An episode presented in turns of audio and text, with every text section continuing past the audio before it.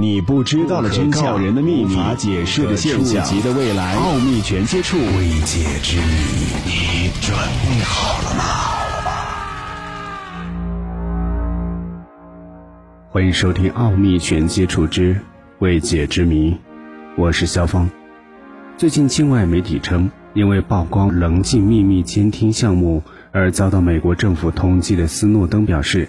他看过中情局 CIA 的资料库，确实找不到任何关于美国政府掩盖外星人来到地球的证据。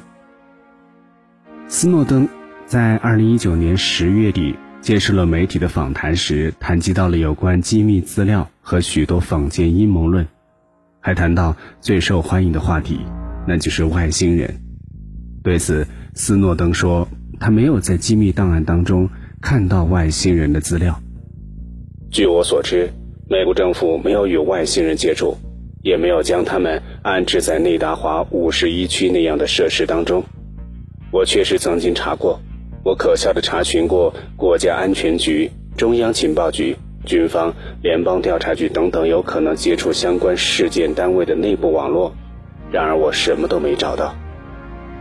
斯诺登称。美国国家安全局、中央情报局的内部资料库多半是他建立的，而他当年也有权访问和可以查阅，所以除非他们藏得很好，不然就是真的没有。他还告诉媒体说，每个人都很想相信阴谋论，很大的程度是因为那样比较让人安心，有助于让我们相信许多大事件都是有人在控制。有人在做主，这就意味着不会失控。但是我真的没有找到。二零一三年，斯诺登通过媒体揭露了美国政府广泛监听国内外电话并监视互联网通信内容，在国际社会上引起了轩然大波。美国政府随后以间谍罪、盗窃罪和未经授权泄密国防及情报信息的罪名对斯诺登发出了通缉。